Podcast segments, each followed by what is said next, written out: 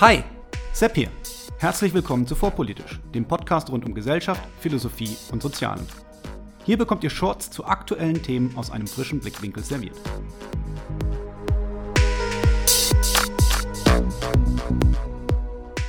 Hallo und herzlich willkommen zu einer neuen Ausgabe von Vorpolitisch Meets. Heute mit Michael Scholz, dem Autor des Blogs Onkel Michaels kleine Welt. Hallo Michael. Hallo Sebastian, schön dich zu hören. Ja, schön dich zu hören und zu sehen. Danke, dass du dir Zeit genommen hast. Äh, möchtest du unseren Hörern dich kurz selber vorstellen, erklären, was dein Blog ist, was du so treibst? Ja, mein Name ist wie gesagt Michael Scholz. Viele kennen mich vielleicht als Onkel Michael von Onkel Michaels kleine Welt. Den Blog betreibe ich jetzt mittlerweile seit acht Jahren und beschäftige mich damit mit äh, so ziemlich jeden äh, parawissenschaftlichen Unsinn von Alternativmedizin bis Verschwörungstheorien, Corona-Leugnung, Impfgegner, die ganze Bandbreite. Ja, das kann soweit auch erstmal reichen. Danke dir.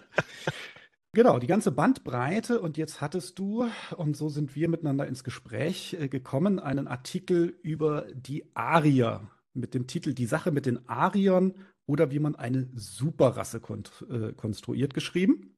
Und zwar schon am 18. September und jetzt angefangen, dich auch so ein bisschen mit dem Thema Antisemitismus und Entstehungsgeschichte des Antisemitismus zu befassen. Und das passt ja jetzt gerade leider unglaublich gut in die Zeit, denn eigentlich mache ich ja keine tagespolitischen Themen, sondern eher Grundsätzliches. Und auch das war ja nicht der Antrieb für dich, damit äh, dich zu beschäftigen, denn wie gesagt, der Angriff auf Israel und alles danach hatte zu dem Zeitpunkt ja gar noch nicht stattgefunden. Was hat dich zu dem Thema so hingetrieben? Ich muss ehrlich sagen, persönliche Neugier erstmal. Weil äh, man äh, liest ja immer so diese, diese typischen äh, ja, Beschreibungen der Arier, die man so aus, den, aus der zeitgenössischen Literatur des äh, Dritten Reiches kennt, die, die äh, hochgewachsenen, blonden, blauäugigen Übermenschen, sage ich jetzt mal. Und auf der anderen Seite hatte ich irgendwo aus dem, aus dem Schulunterricht noch im Hinterkopf, dass die ja eigentlich aus dem Bereich des, des Iran stammen. Und das äh, ist für mich nie irgendwie zusammengekommen. Und jetzt habe ich mir das dann mal so ein bisschen aufgedröselt und siehe da, es ist wie bei vielen von diesen, von diesen Erzählungen, es ist einfach nur nichts dahinter. Genau, es ist, äh, oder zumindest sehr, sehr wenig dahinter. Aber genau, wo, wo genau kommen die denn jetzt her, die, die historischen Arier, also nicht unsere, unsere Nazi-Übermenschen? Ja, wenn man das wüsste. Das äh, weiß man nämlich nicht wirklich so genau. Also man äh, äh weiß, dass die irgend, also um, um das mal äh, anfangs von vornherein zu erzählen, äh, man weiß noch nicht mal, ist was ein Volk, das sich als Arier bezeichnet hat? Oder waren das vielleicht mehrere Volksstämme? Oder also auch da weiß man nicht, äh, nicht viel drüber.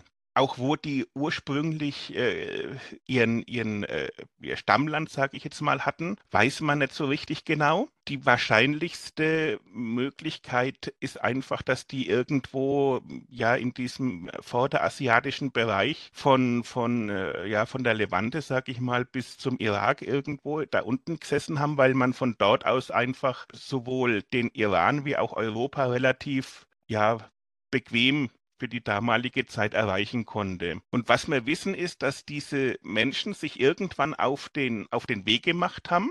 Also ein Teil muss, muss wohl dann Richtung Indien, Iran, Indien äh, gezogen sein und einer dann nach oben, nach, also nach Norden, nach Europa. Und so ist dann diese, diese indogermanische Sprachfamilie entstanden die dann also auch aus ja äh, viele, viele Wörter dann die gleichen Wortstämme dann haben. Und ja, irgendwann kamen die dann äh, in, im Iran an und haben dann beschlossen, sich wieder zu teilen, also fast wie die, wie die Goten in der Feuerzangenbowle. Die einen sind dann da geblieben und die anderen sind dann weitergegangen nach Indien.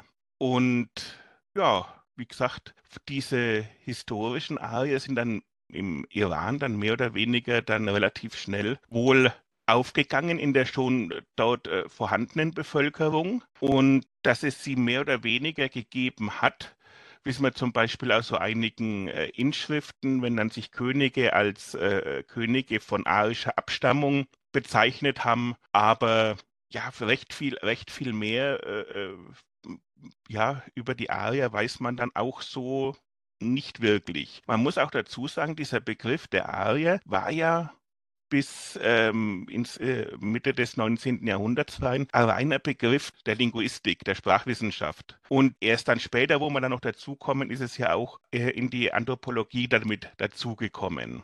So wie das Indogermanische ja eigentlich auch erstmal eine Sprachfamilie ist. Richtig. Wenn ich das richtig verstehe. Genau. Und woher kommt jetzt auf einmal das Interesse der Europäer und diese Idee, dass wir hier nicht mit irgendwem aus dem nahen Mittleren Osten haben, zu tun haben, der vielleicht vermutlich dann auch eher dunkelhaarig war und stattdessen anfangen hier äh, den, den blonden Norweger irgendwie zu imaginieren, wenn, wenn ich das so, so sagen darf. Ja, da ist äh, eine ja, mehr oder weniger eine alte Freundin von mir wohl, wohl schuld dran, äh, die, die Helena Blavatsky, eine Dame, die wir kennen von der Theosophie, eine gute Freundin von unserem Rudolf Steiner, der dann die Anthroposophie gegründet hat. Und die hat dann ähm, in ihren Büchern, in ihren Schriften also behauptet, dass die Arier, die dann nach Indien weitergegangen sind, sich dort mit den Nachkommen ähm, oder mit den Überlebenden der atlantischen äh, Katastrophe vermischt hätten. Und so wurde das Ganze dann eben so, so mystisch, mythologisch aufgeladen. Und die sollen dann wohl so in so einer, in so einer gegen den Uhrzeigersinn gerichteten, wie will ich sagen, Hakenbewegung von Indien durch halb Russland über Skandinavien runter nach, ja, zu uns Germanen dann gekommen sein und dann die Segnungen der atlantisch-arischen Rasse über uns gebracht haben. Hervorragend. Hervorragender Quatsch. Äh, es ist erstaunlich, ne? Also äh, das Ganze, ich nehme mal an, da ist genau null Funken äh, Historik drin. Ich nehme an, das ist wirklich von vorne bis hinten ausgedacht. Ja, ja, kann man sagen. Also, wie gesagt, diese, dieser Atlantik, Atlantis-Mythos, der ist ja auch wirklich ähm, sehr stark bei der, bei, bei der ähm, Frau Blavatsky. Und da muss man sagen, ja, man, man kann es halt nicht nachprüfen. Also äh, das ist halt wirklich so diese, diese die, man kann da ziemlich viel behaupten und ja, es kann ja niemand beweisen, dass es Unsinn ist. Genauso wenig, wie man es nicht beweisen kann, dass es stimmt. Ja, ich denke, wir können ganz gut davon ausgehen, dass es sowas wie äh, Atlantis vermutlich vielleicht nicht gab, aber. Blasphemie! Okay, also da kommt das also her. Jetzt äh, musste mich noch mal dran erinnern. Das war dann ja so Ende 19. Jahrhundert, wenn ich das richtig im Kopf habe, die Frau Blavatsky. Äh, ja, so 18, äh, Mitte, Mitte, Ende, ja. Mitte, Ende. Denn du schreibst in deinem Blog ja auch von dem äh, jemanden, den ich schon gelesen habe, den äh, zu lesen kein großer Spaß ist, nämlich der Joseph Arthur de Gobineau. Richtig. Denn ja. der hat da auch fleißig mitgemischt. Wer war das? Und was hat der geschrieben so? Der Joseph Gobineau war ein Spross einer adligen französischen Familie, der dann in den diplomatischen Dienst gegangen ist und ein vierbändiges äh, Machwerk äh, auf den Weg gebracht hat, indem er seine persönliche Rassentheorie dann äh, vorgestellt hat. Und ähm, ja, also sagen wir mal, also bei ihm war das dann so, dass er dann auch die dass er einer der ersten war, der die, diesen Begriff des, äh, der Arier dann eben auch ähm, auf die Anthropo, äh, anthropologische Ebene mit, ich will immer anthroposophische Ebene sagen, mit gehoben hat. Und also er hat dann zum Beispiel die Bevölkerung in drei große Rassen eingeteilt und auch gleichzeitig eine Wertung mit abgegeben. Die erste, also die niederste Stufe des Menschentums war dann die, die schwarze Rasse, also alles, was dann so äh, Afrika und so weiter herkommt. Und äh, ja, die sind halt also, wenn man diesem äh, Gobineau folgt, einfach nur so an so, minimalen Schritt über den ja über den Tieren, sage ich jetzt mal. Also so die, die perfekte Sklavenrasse, dumm, triebhaft und so weiter, wie es dann eben so farbenfroh besch äh, beschreibt. Dann kommt die, die gelbe Rasse, also das ganze ähm, Asiatische. Und die sind dann so diese, diese, ähm, ja, wie will ich sagen, so diese Angestellten-Ebene, sage ich jetzt mal, die dann der dann die, die, die, äh, natürlich die Krone der Schöpfung, die weiße Rasse, als ja sagen wir mal, Hausangestellte, ähm, Hausmeister äh, oder Angestellte da benutzen kann, dass die die schweren Arbeiten für sie erledigen. Und natürlich, wie gesagt, die, die Krone der Schöpfung ist natürlich die weiße Rasse und ähm, die dann von den, von alle von den Ariern abstammen und ähm, das ist dann eben, wie gesagt, der edelste Teil der Menschheit. Und die, die ausgeprägteste Form ist dann natürlich im französischen Adel zu finden, wen das äh, ja jetzt überrascht. Der Gobineau, also er hat auch versucht, immer seine, die Abstammung seiner Familie vom germanischen Gott Odin nachzuweisen in genealogischen äh, Bezügen. Also gut, er hat es dann also so, so gesehen. Ja, erstaunlich, ne? Dass äh, der französische Adlige, der da schreibt, zufällig zu der Erkenntnis kommt, dass die französischen Adligen die höchste Vollendungsstufe der Menschheit darstellen. Hätte man nicht erwartet. Ein Schelm, der Böses dabei denkt. Ja, aber es ist, äh, ich finde das erstaunlich, ne? Aber auch das, äh, dazu muss man jetzt zwei Dinge vielleicht sagen. Ich meine, das eine ist, das ist ja quasi die Erfindung des klassischen biologistischen Rassismus. Also da mhm. werden Menschen Eigenschaften zugedichtet und das Zweite ist, dass auch das ist ja keine Wiss, also man sagt äh, immer so vereinfacht, ne, dass also der, der, der Rassismus früher Wissenschaft gewesen wäre oder eine wissenschaftliche Form gehabt hätte. Aber wenn man sich das anguckt, sieht man ja, das ist ja null wissenschaftlich. Da hat jemand eine Theorie aufgestellt, frei aus der hohlen Hand, und die Leute haben das gefressen. Das ist, äh, das ist sehr erstaunlich. Wie hat sich das dann äh, da weiter verbreitet?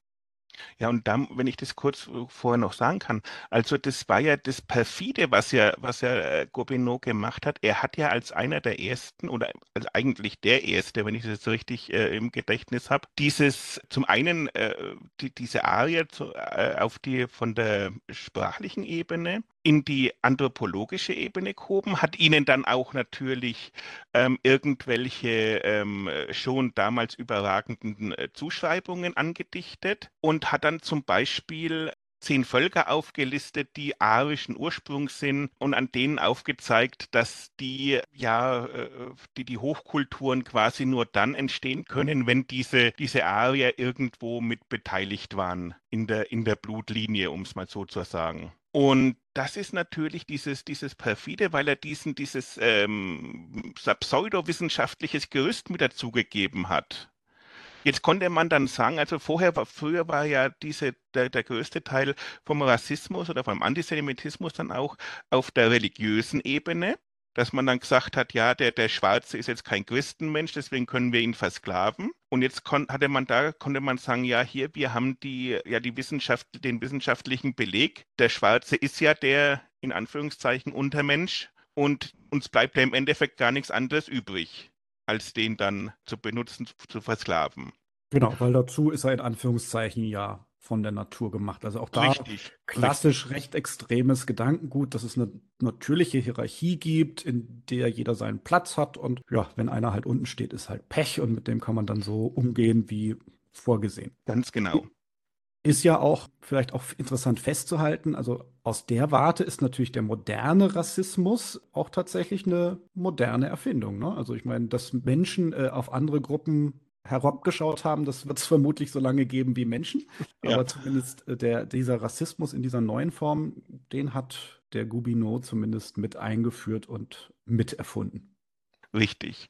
Und wie gesagt, er hat halt, im Endeffekt war es so auch für diese ganze Rassenkunde dadurch, die es dann ja später dann auch im Dritten Reich sehr ausführlich gegeben hat, dann einfach der Wegbereiter dann. Genau, aber das war er ja über Umwege, wenn ich das aus deinem Blogartikel richtig mitgenommen habe. Richtig, also das möchte ich noch dazu sagen, was, was interessant ist bei Gobineau. Ähm, sein Werk ist zwar äußerst rassistisch, aber nicht antisemitisch. Das ist das äh, Interessante dabei. Also er sieht, die Juden spielen bei ihm zum Beispiel gar keine große Rolle. Also dass die so äh, dieses, dieses Hochstilisierte als als Gegenspieler der Arier, das kommt dann erst dadurch, ähm, durch einen anderen Herrn, durch ja, Vermittlung eines recht bekannten deutschen Komponisten. Vielleicht hat jemand schon was davon ihm gehört, Richard Wagner. Äh, Richard Wagner und seine Frau Cosima haben also diesen, diesen Essay von ähm, Gobineau gelesen und haben ihn dann auch einem Freund von ihnen, der sich in ihren, ihren Kreisen in Bayreuth bewegt hat, anempfohlen. Und es war der Houston Stuart Chamberlain, der dann später auch äh, Schwiegersohn wurde, der dann eine Tochter von Wagner geheiratet hat. Und ja, der hat dann, der war ein wirklich, muss man sagen, beinharter Antisemit. Und der hat dann äh, dieses, äh, ja, dieses, dieses äh, rassistische mit den ja, mit dem Antisemitismus gepaart im Endeffekt. Der hat es dann zusammen vermengt und hat dann so diese,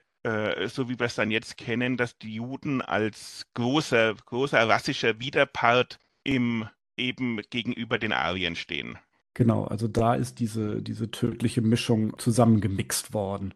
Richtig.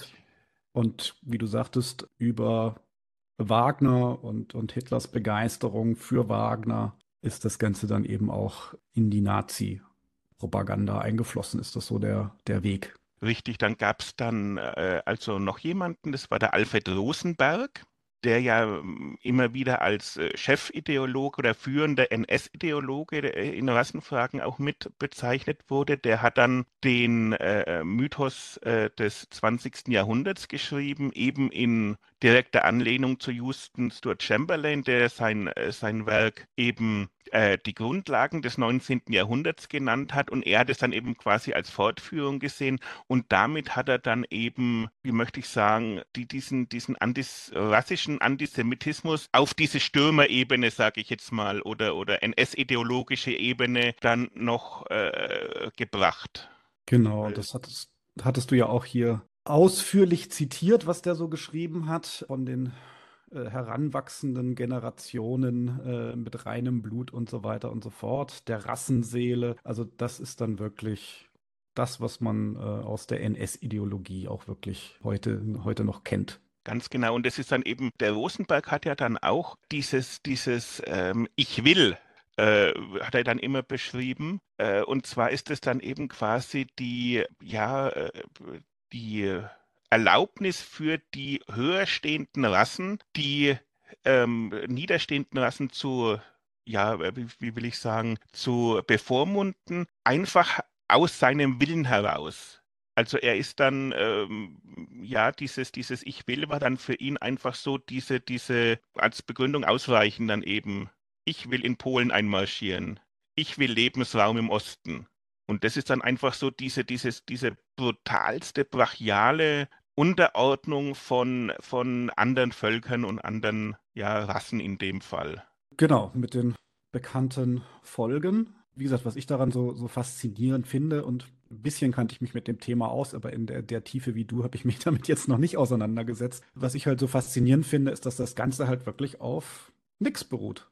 Ja? ja. Rassisten tun Rassisten, Rassistendinge, sie haben sich was ausgedacht, irgendein Konstrukt, das sie für besser erklärt als andere, aber das aus irgendeinem Grund ist das auf fruchtbaren und tödlichen Boden gefallen. Ja, na, wie gesagt, ähm, diese, diese, zum Beispiel diese ganze DNA-Geschichte, die kannte man ja damals noch gar nicht. Ähm, heute wissen wir ja ganz genau, allein durch die ganzen Forschungen eben auf der auf äh, DNA-Ebene, dass im Endeffekt, egal ob jemand aus Afrika, aus äh, Asien, aus äh, Amerika kommt, vom Genotyp sind wir im Endeffekt die gleichen, nur jedes, nur jedes, äh, nur vom Phänotyp halt nicht. Und das ist halt der, ja, der Anpassung an die, an die einzelnen Lebensumstände geschuldet. Aber damals wusste man das ja noch nicht. Und deswegen hat man ja auch zum Beispiel versucht, an, an der Physiognomie von Menschen die, den Charakter festzu, festzumachen. Also deswegen gibt es ja auch diese bekannten Schädelvermessungen und, und äh, sonstige Gliedervermessungen, die dann das SS-Ahnenerbe dann zum Beispiel durchgeführt hat in sämtlichen besetzten Gebieten. Und ähm, die haben dann eben versucht, wenn, wenn dann, was weiß ich, ich, äh, der irgendein Stirnwulst dann äh, von links nach rechts ging oder von rechts nach links, dann war das wieder komplett was anderes. Und also äh, da sind die krudesten Theorien ins, ins, ins Feld äh, geschossen dann auch.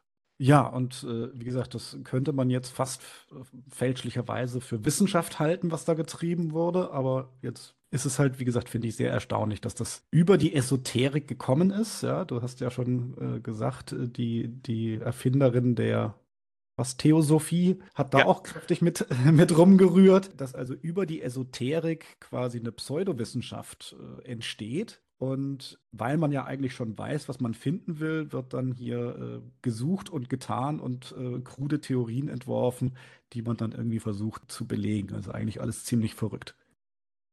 Ja, also wie gesagt, es ist im Endeffekt absolut nichts äh, hinter der ganzen Geschichte und äh, vor allem, was, was, was mir wieder, äh, was mich so fasziniert hat, es gab ja, so, sobald also auch äh, Gobineau seine Sachen veröffentlicht hat, es gab dann ja Anthropologen zum Beispiel und dann auch äh, viel später bei, bei, bei ähm, Chamberlain zum Beispiel oder äh, auch bei Rosenberg, die gesagt haben, ihr könnt es nicht machen. Ihr könnt nicht einfach irgendwelche linguistischen Begriffe auf die anthropologische Ebene nehmen und dann von dafür irgendwelche ja, Charaktereigenschaften von Völkern her zitieren.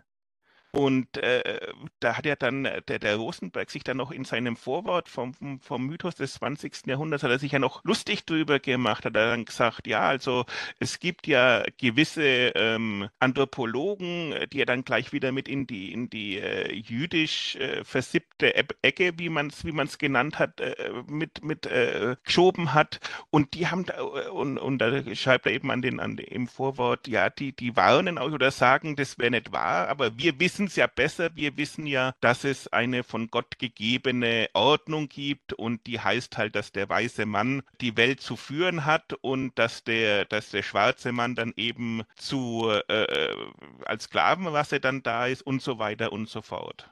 Also die Mhm. haben das, die haben das gewusst, die haben das dann ja auch bewusst ignoriert und haben sich darüber lustig gemacht, über die Menschen, die gesagt haben, wie Darwin zum Beispiel, er hat ja diese Out-of-Africa-Theorie, dann die sich ja mehr oder weniger, äh, die sich ja als, als wahr herausgestellt hat, dass es eben äh, die Wiege der Menschheit in Afrika gelegen hat. Da ist sich darüber lustig gemacht worden.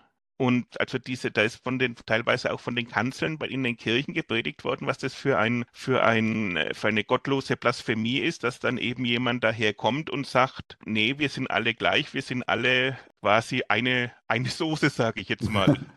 Ja, ne? Und äh, auch interessant die Methoden, denn, also wie gesagt, erst wird irgendwas erfunden, da wird Pseudowissenschaft getrieben. Dann gibt es zu der Zeit, und auch das fand ich sehr spannend, dass es halt auch schon zu dieser Zeit tatsächlich Widerworte gab. Also das, das blieb ja nicht unwidersprochen. Es hat sich leider trotzdem durchgesetzt. Und der Verweis, äh, wie du sagtest, also die Kritiker hat man mundtot gemacht, aber nicht mit guten Argumenten, sondern mit Verweis auf ihre angebliche Herkunft, auf Interessen. Also könnte fast Twitter sein. Ja. Das Twitter des 19. oder frühen 20. Jahrhunderts. Frag mich, welche Form der Shitstorm äh, in der Zeit angenommen hat. Ja, damals, ähm, wenn man das so, wenn man das so sieht, recht handfeste, weil also diese, diese Rosenberg zum Beispiel, der war ja auch in der, in der frühen NS-Bewegung dann aktiv schon mit und ähm, die waren ja dann durch, mit ihren SA Trupps und so weiter jetzt nicht ganz von der, von der feinen Sorte, sagen wir mal so. Ja, äh, du hast, du hast da natürlich recht. Also äh, wir, wir spotten hier so ein bisschen darüber, aber du hast natürlich recht. Das ist äh, leider, leider ist es ja eine, eine, eine, sehr ernstzunehmende und tödliche Sache gewesen, äh, auch wenn es mir und dir vermutlich auch komplett absurd erscheint, oder? Ja, ja. Also man muss es ja so sehen. Es sind damals sind ja auch von dieser Rassenkunde zum Beispiel, es sind unzählige Bücher äh, erschienen und es haben sich damit ja auch ähm, äh, ja teilweise ernstzunehmende Wissenschaftler damit beschäftigt, dass die eben gesagt haben, äh, sie, sie versuchen dann ähm, äh, den, den Ursprung der Arten zu- quasi über die, die Skelette und so weiter dann zu, zu konstatieren. Und dann, ja, wie, wie gesagt, es, man konnte ja da in der damaligen Zeit mit dem damaligen Wissensstand konnte man ja noch nicht so richtig auseinanderdividieren, was ist Blödsinn und was ist tatsächliche Wissenschaft. Und das ist dann einfach, äh, ja, so dieses, dieses, dieses Problem der damaligen Zeit eben auch. Ja, gut, und wie gesagt, dass sich da halt eine, ein Zeitgeistphänomen, nenne ich es jetzt mal, ja, als Wissenschaft getarnt hat, also Pseudowissenschaft als Zeitgeistphänomen, hat sich da auf ziemlich miese Weise durchgesetzt. Jetzt habe ich hier äh, dein deinen Blog gerade auf und da schreibst du zur Vorbereitung dieses Artikels habe ich vier Bände Gobineau, zwei Bände Chamberlain, einen Band Blavatsky, zwei Bände Rosenberg und zahlreiche Aufsätze beispielsweise aus den Schulungsbriefen der NSDAP durchgearbeitet. Was macht das mit einem? Kopfschmerzen. Nee, also das, man muss schon sagen, es, es war nicht schön. Also weil vor allem, wenn man das dann eben sieht, dieser, dieser teilweise äh, blanke Hass der aus diesen, der aus diesen äh, Schriften dann e eben raus äh, rausscheint. Also das ist, es ist für mich eigentlich im Endeffekt äh, nicht fassbar, wie, wie Menschen jemanden äh, so hassen können, nur weil er eben anderen Glauben, andere, andere Herkunft oder so äh, haben kann. Also das ist, äh, wie gesagt, wenn man dann zum Beispiel den, den Rosenberg wieder liest, ja, das ist, oder, oder auch die anderen Pamphlete, die NS-Schulungsbriefe, da, da bekommt man ja den Eindruck zum, im Endeffekt, dass dann, dass dann ja die, die, die, die armen Nazis ja gar nichts anderes äh, tun konnten, als den Holocaust zu initiieren, weil der böse Jude ihnen ja äh, gar keine andere Wahl gelassen hat. So das werden die das ver verstanden haben. Also ich gehe ja, schwer davon ja. aus, dass, dass, die, dass die genau das geglaubt haben, dass sie davon ausgegangen sind, sie tun das moralisch richtig und gebotene, auch wenn wir aus unserer Bewertung natürlich sagen, dass das völlig gaga ist. Richtig, ja. Ähm, jetzt muss ich einmal dumm nachfragen, weil ich tatsächlich damit nicht vertraut bin. Was sind diese NSDAP-Schulungsbriefe? Was war das für Zeug? Das waren von der, von der ähm, NSDAP herausgegebene äh, Schulungsunterlagen für die, ähm, äh, für die wöchentlichen oder, oder monatlichen Schulungsabende. Da ist dann eben ein äh, wie will ich sagen, ein Thema vorgegeben worden und da hat es dann einen Schulungsbrief dazu gegeben und wenn man dann eben sich auf ähm, Ebene der Kreis- oder Ortsgruppen dann eben mit dem Thema beschäftigen wollte, hat man da so eine, eine ja, Handreichung dann eben dazu gehabt. Ähm, da da gab es äh, über, über Tod und Teufel irgendwelche äh, sämtliche Themen, eben äh, Rassismus oder ach, ganz banal zu Weihnachten der, der Julglaube der Germanen, dass das eben äh, ja viel älter ist als äh, äh, dieses ganze Christenzeugs, wie sie da so geschrieben haben, mit ihren, mit ihren schönen äh, Leuchter da, Runenleuchter, den sie da sich gebastelt haben und, und so weiter. Und das ist dann eben, äh, ja, das sind halt irgendwie Handreichungen für die, für die Mandatsträger vor Ort, dass sie so Schulungsabende abhalten konnten. Also äh, nachdem das andere Twitter äh, war, war das, ist das dann quasi der wöchentliche Radikalisierungspodcast. Richtig, ja. So kann man ja. sagen.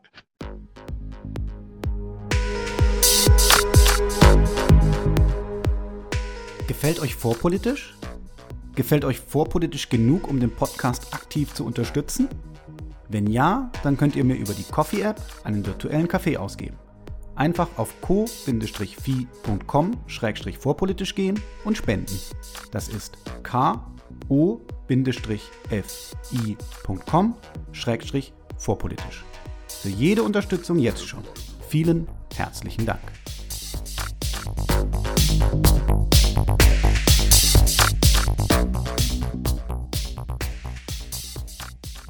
Ja, aber schon, schon erstaunlich, ne? Das ist so dieses äh, Beschallen mit dem größten Blödsinn Leute irgendwann so weit bringt, dass sie das glauben und mit tiefster Inbrunst verinnerlichen. Ja, ja, also ähm, äh, ich habe ich hab ja zum Beispiel auch so einige mir mal angeschaut, so einige ganz normale Tageszeitungen, die es äh, gegeben hat zur damaligen Zeit. Und ähm, äh, wenn man dann, wenn man dann sieht, also dieses, dieses äh, Werk von Gobineau zum Beispiel, das ist ja in der, in der deutschen Presse, nachdem das dann eben auf Deutsch erschienen ist, äh, äh, auch bejubelt worden im Endeffekt. Das ist ja, das ist ja im Endeffekt sowas von positiv rezensiert worden. Also ja, das war einfach auch ja State of the Art im Endeffekt. Zeitgeistphänomen. Ja, ja. Und, und das, obwohl der französische Adel, das, äh, oder hat man das in der Übersetzung angegeben? Nein, nein, also man hat den, man hat den französischen Adel dann drin gelassen. Nicht Aber irgendwie durch, äh, durch deutsches äh, Blut ersetzt oder so. Das hat dann, das hat dann Rosenberg gemacht. Der hat dann in seinem Mythos des 20. Jahrhunderts hat er dann eben ja das ausgewechselt und hat den Franzosen dann äh, den ersten Platz streitig gemacht und hat dann eben die arisch-germanische Rasse dann obendrauf gesetzt. Die natürlich besser ist als diese blöden Gallier. natürlich, natürlich. Nee, aber wie gesagt, das ist, äh, da hat es da hat's zum Beispiel auch äh, Lesungen gegeben von, von äh, an Theatern, das dann aus diesem, aus diesem Werk vorgetragen wird oder, oder ähm, ich habe dann, ich habe dann äh, vom von einem Gymnasium hier aus der, aus der Gegend äh, so einen Jahresbericht gefunden. Da hat dann sich der, der, einer der Studienräte dann ganz äh, wissenschaftlich mit den Thesen von Gobineau äh, auseinandergesetzt und hat dann eben das Fazit gezogen, dass er dann eben gesagt hat, ja, also es ist ja schön, dass jetzt endlich jemand mal die Wahrheit sagt und das Ganze auf eine wissenschaftliche Basis stellt. Aber kein Mensch hat hinterfragt, wo er diese Weisheiten im Endeffekt her hat. Ja, krass, ne? Weil, also wie gesagt, er, er kann es ja gar nicht äh, wissen. Also vieles davon ist, ist, ist ja, wie gesagt, aus der hohlen Hand in die Welt gesetzt. Unglaublich. Aber du sagst ja auch der Rosenberg, also weil wir gerade beim, wir waren zwar gerade beim Gobineau, aber beim, beim Rosenberg, du hast ja gesagt, der ist der Erste, der quasi den Rassismus und den Antisemitismus zusammengepanscht hat, um diesen äh, völkischen äh, Rasse-Antisemitismus äh, zu kreieren. Der hat aber wiederum, also der Antisemitismus ja zumindest in Europa auch seine ganz eigenen Wurzeln. Wobei, wenn, da muss ich sagen, da hat er sich auch viele, also er war der Erste, der das so zusammengefasst hat in einem, in einem Werk. Also es gab da noch zwei ganz besondere Herrschaften, Guido von List und Jörg Lanz von Liebenfels, die sich die Ariosophie zusammengebastelt haben. Und das war dann eben äh, diese, diese Verbindung zwischen dem Arierglauben und der Theosophie. Und da hat er auch sehr viel rausgenommen, aber die haben das nie in so der großen Strömung, sage ich jetzt mal, oder in der breiten Masse dann eben verbreiten können. Also die hatten zwar in dieser frühen NS-Bewegung sehr viel Einfluss, also auch zur Thule-Gesellschaft und so weiter. Aber so die breite Masse haben die nie erreicht. Das hat also dann quasi erst dieser, dieser Rosenberg dann geschafft. Und sein Buch war ja dann auch einer der Bestseller im Dritten Reich dann. Aber es ist schon sehr faszinierend, äh, wie dann doch einzelne Autoren und einzelne Denker und Werke so einen riesen, riesen Einfluss haben. Und ähm, das ein Werk, das ja auch einen Rieseneinfluss hatte, das du dir auch in aller Ausführlichkeit äh, angeguckt hast, was auch kein Spaß gewesen sein kann, das sind die berühmten Protokolle der Weisen von Zion. Kannst du oh, ja. kurz drei Worte dazu sagen, was das ist? Drei Worte. Äh, Blödsinn, Unsinn, gar kein Sinn. nee, ähm, ja, wir lachen. Im Endeffekt äh, ist, sind die Protokolle der Weisen von Zion so der Grundstein, auf den unser oder der, der jetzt, ja, bis jetzt, bis in die heutige Zeit noch hineinreichende Antisemitismus fußt. Das ist also eine Zusammenstellung von verschiedenen Texten, auch ähm, erfunden, also äh, wild zusammengestellt. Es soll dann also beweisen, dass dies, äh, dass die Juden eine große Weltverschwörung planen und mit dem Ziel, dass sie dann eben, ja, die, die, die, dass es nur noch eine jüdische Welt geben soll und in der sie dann ja, frei herrschen können, dadurch eben, dass sie dann sämtliche Geldreserven sich äh, äh ja, zukommen lassen und so weiter, die Presse beherrschen, die Medien beherrschen, so diese ganze typische Weltverschwörung. Die diese, diese Vorträge oder diese, wie will ich sagen, diese ähm, Ausführungen sollen gemacht worden sein beim ersten zionistischen Weltkongress Zeitgleich soll es da eben ähm, noch Geheimtreffen gegeben haben. Ist natürlich alles streng geheim. So geheim, dass man nie einen Teilnehmer dieser Treffen finden konnte, obwohl man genau, ziemlich genau wusste, wer bei diesem Kongress in Basel, glaube ich, oder Bern, nagel mich da jetzt nicht fest, irgendwo in der Schweiz auf jeden Fall zugegen war. Also da wusste man ganz genau, wer war da äh, vor Ort und äh, aber wer an diesen Geheimtreffen wusste man nicht. Die wohl bekannteste ähm, Passage in diesem Buch ist dann wohl ein Treffen auf dem Prager, äh, auf dem jüdischen äh, Friedhof in Prag, wo dann angeblich die Vertreter der Stämme Israels zusammenkommen, um sich dann auf den neuesten Stand ihres, ihres äh, Welteroberungsplans zu bringen und sich dann auszutauschen und dann quasi die neuen Aufgaben zu verteilen. Und das ist dann also, äh, ja, also sehr, sehr äh, mystisch auch geschrieben, sehr, sehr bedrohlich. Ähm, ich meine, dieser, dieser äh, alte Friedhof ähm, in der Vollmondnacht, dann die geheimnisvollen, geheimnisvollen Agenten, die sich da zusammensetzen. Also das hat alles so einen alten, äh, so einen Touch von so den alten Hammer, Hammer Studio äh, Dracula-Filmen so ein bisschen, das Setting. Und äh, das ist also, wie gesagt, äh, wenn man sich dann so überlegt, was mit welchen, mit welchen Argumenten, also es sollten inszenierte Wirtschaftskrisen sollten stattfinden, Kriege, Konflikte, äh, Seuchen sollten äh, in die Welt gebracht werden, natürlich von den von den bösen Juden. Deswegen haben wir das ja auch sehr viel bei Corona damals tatsächlich auch gehört. Dann Mordanschläge, was da, also Terror sämtliche Art und Weise sollte, sollte eben passieren, dass eben die Welt sich quasi freiwillig dann in den, in den Schutz dieser, dieser jüdischen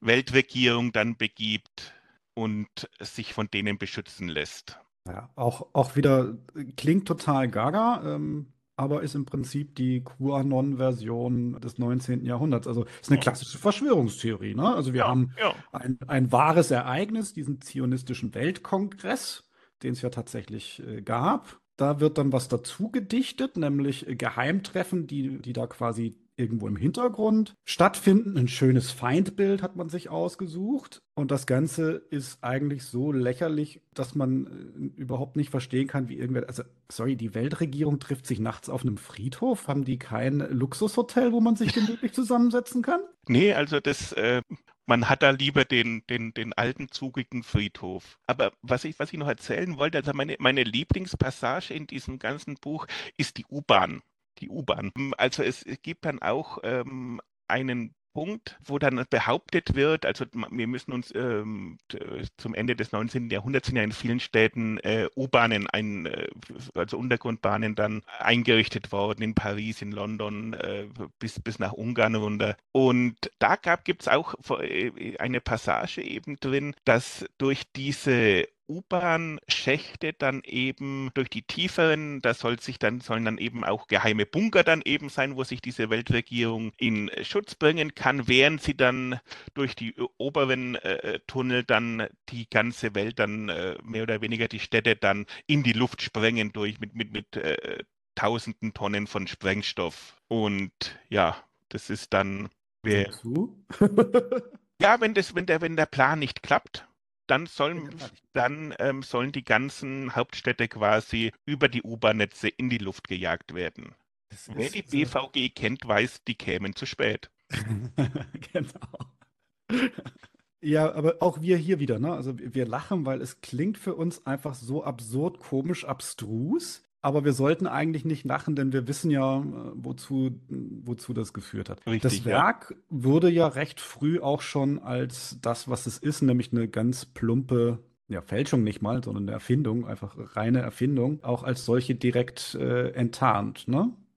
Richtig, ganz genau. Also diese, diese ähm, Friedhofsszene, die stammt aus einem, aus einem Roman, der kurz zuvor erschienen ist, die ist da herausgeklaut worden und äh, man konnte dann auch ganz, wo die anderen Behauptungen herkommen, konnte man dann auch relativ schnell und sicher dann nachvollziehen. Und ähm, also wer genau dieses, dieses äh, Machwerk jetzt äh, geschrieben hat oder zusammengestellt hat, besser gesagt, weiß man nicht, aber ja, manche äh, ja, es geht in die Richtung, dass das eben die damalige zaristische Geheimpolizei äh, gewesen sein soll. Und ja, das ist wohl so eine der plausibelsten Erklärungen dass das dann eben zur, zur äh, Stärkung des Antisemitismus und für, um Pogromwellen dann eben auszulösen, äh, dann eben sich ja verteilt, also hergestellt wurde. Dann die, gut, die, die Oktoberrevolution hat dann das Ganze verhindert, aber dadurch ist die dann eben auch zum Beispiel dieses, dieses Buch nach Deutschland gekommen. Das haben dann also im Endeffekt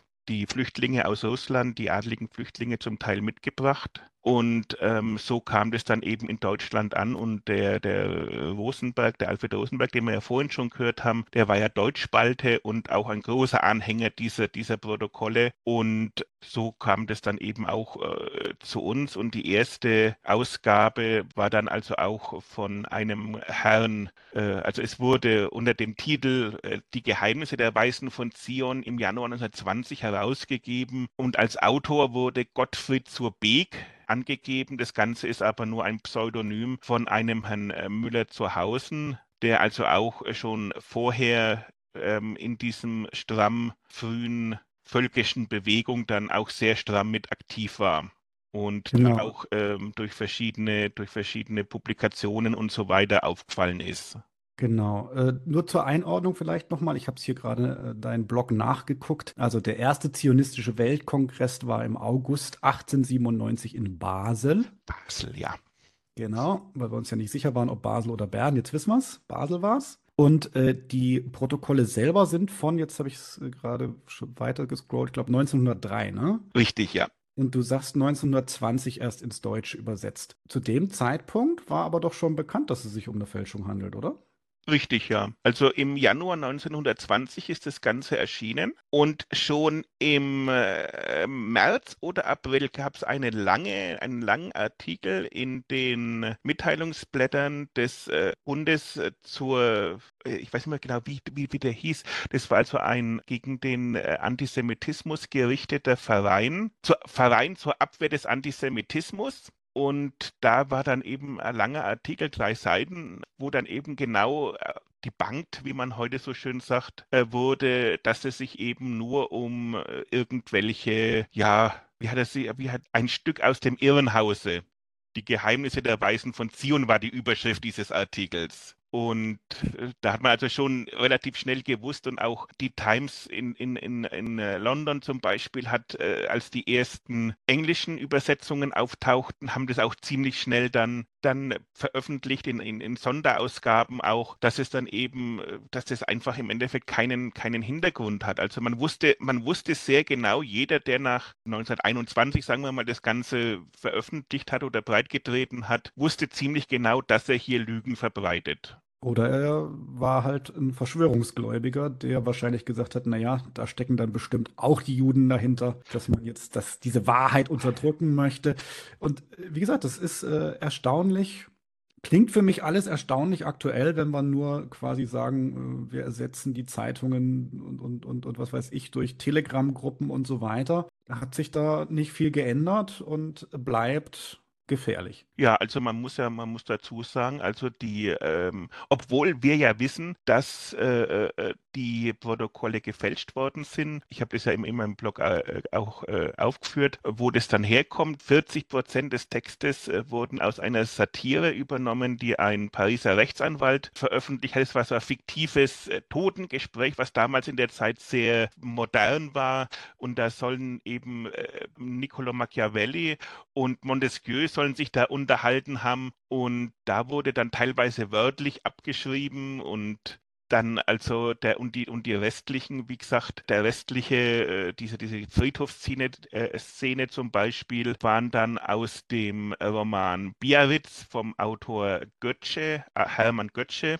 die dann genau wörtlich abgeschrieben worden sind. Das konnte man auch genau äh, nachvollziehen. Und ja, das, wie gesagt, das ist, äh, äh, äh, wir wissen, wir wissen ziemlich genau, dass es eine, äh, obwohl es genau, äh, obwohl es eine Fälschung ist, wird es heute, selbst heute noch äh, verbreitet. Es genau. wird heute immer noch gedruckt und verbreitet, ist zum Beispiel in den USA, wird es verbreitet durch die typischen ähm, ja, QAnon-Kreise. Das ist äh, dadurch, dass es ja äh, dort drüben nicht äh, irgendwie oder auch bei uns ja nicht strafrechtlich äh, unterbunden ist, kann man das ganz normal im Buchhandel kaufen. Gibt es ganz normal Verlage, die das noch mit anbieten. Ja, du musst es ja auch irgendwo herbekommen haben, wenn du es gelesen hast. Ja, ich habe es in der Originalversion.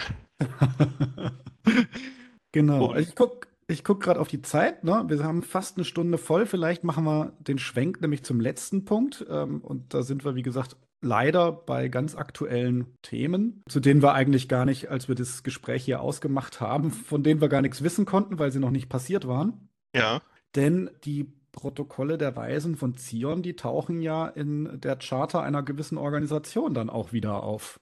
Ganz genau, der Hamas. Also, obwohl es seit, wie gesagt, 1921 bekannt ist, dass das alles nur ein Lügenwerk ist, beruft sich die Hamas in ihrer Gründungscharta dann eben darauf, zitiert teilweise wörtlich daraus und nimmt es alles als bare Münze an. Es gibt zum Beispiel, was ich jetzt kürzlich erst wieder gelesen habe äh, äh, oder äh, gesehen habe, dann auch tatsächlich, es gibt auch für, für Kinder so Ausgaben für die Schule. Das wird ganz normal im Schulunterricht behandelt die Protokolle der Weisen von Zion. Es gibt, ganz, gibt eine Kinderausgabe dafür und es ist, wird, bei, wird im, im Gazastreifen, in Schulen im Gazastreifen, auch in UN-Schulen so behandelt wie bei uns jetzt zum Beispiel, wenn man irgendwie im Geschichtsunterricht äh, irgendwelche Quellen liest. Also äh, wird nicht zur Kenntnis genommen oder man will nicht zur Kenntnis nehmen, dass es sich dabei um ja, reine Erfindung handelt. Du hast ja gesagt, die, die Gründungscharta der, der Hamas, die ist 87 geschrieben, Gründung äh, 1988. Also könnte man lange, lange wissen, dass mit den Kinderausgaben, das war mir neu. Ich habe ja. ich hab, ich hab das, das war ein interessantes Video, das ich bei YouTube gefunden habe. Da wird eben gezeigt, wie das dann eben verteilt wird und dann kann, kann man auch den Blick ins Buch nehmen und ja, also wie gesagt, es wird als ganz normale Unterrichtslektüre genommen. Ja, und das dann ist, muss man sich nicht wundern, wenn die Leute oder die Jugendlichen dort äh, mit einem gewissen äh, Antisemitismus und Judenhass äh, aufwachsen. Ja, und wie gesagt, es ist für mich eigentlich so dieses, dieses Erschreckende, wie sehr man einen äh, Menschen oder, oder ein, äh, ein, anderes, ein anderes Volk äh, hassen kann, dass man sogar so an, ja, so einen hanebüchenen Unsinn, also ich meine, man muss ja bloß, wenn man sich das, wenn man sich das durchliest, das ist ja im Endeffekt, wie gesagt, in, in unserer heutigen modernen Welt äh, ist es, wenn man es wenn man's liest, ist es ja, wie, wie gesagt, wie so, eine, wie so eine Satire für uns aber das wird, äh, das passt ins Bild, es passt gut ähm, zu dem, zur, zur eigenen Ideologie. Und wie gesagt, es ist im Buch, es ist gedruckt, es ist so ähnlich wie bei Gobineau. Wir haben jetzt eine quasi wissenschaftliche Quelle und wir können uns dann darauf berufen. Und das machen sie auch. Und wie gesagt, wir müssen noch nicht mal zur Hamas gehen, also auch in der Türkei zum Beispiel, sind, äh, äh erscheinen immer wieder ähm, in, in, den Ze in Zeitungen zum Beispiel, die ja so Zusammenfassungen und so weiter. Also so weit müssen wir nicht gehen. Erschütternd. Umso besser, dass es Leute gibt wie dich, die einen Blog betreiben, das zumindest äh, hier bei uns äh, für jedermann nachvollziehbar machen und zugänglich machen. Insofern, glaube ich, kann man nur sagen, kritisch bleiben, hinterfragen und äh, Onkel Michaels kleine Welt lesen. Das kann ich nur empfehlen. Ja, du, äh, vielen Dank für das Gespräch. Danke für deine Zeit. Es war sehr informativ. Ich hoffe, den Zuhörern hat es auch gefallen. Da hoffe ich doch. Ich habe mich auf jeden Fall bemüht, es ähm, so gut wie möglich rüberzubringen. Danke dir.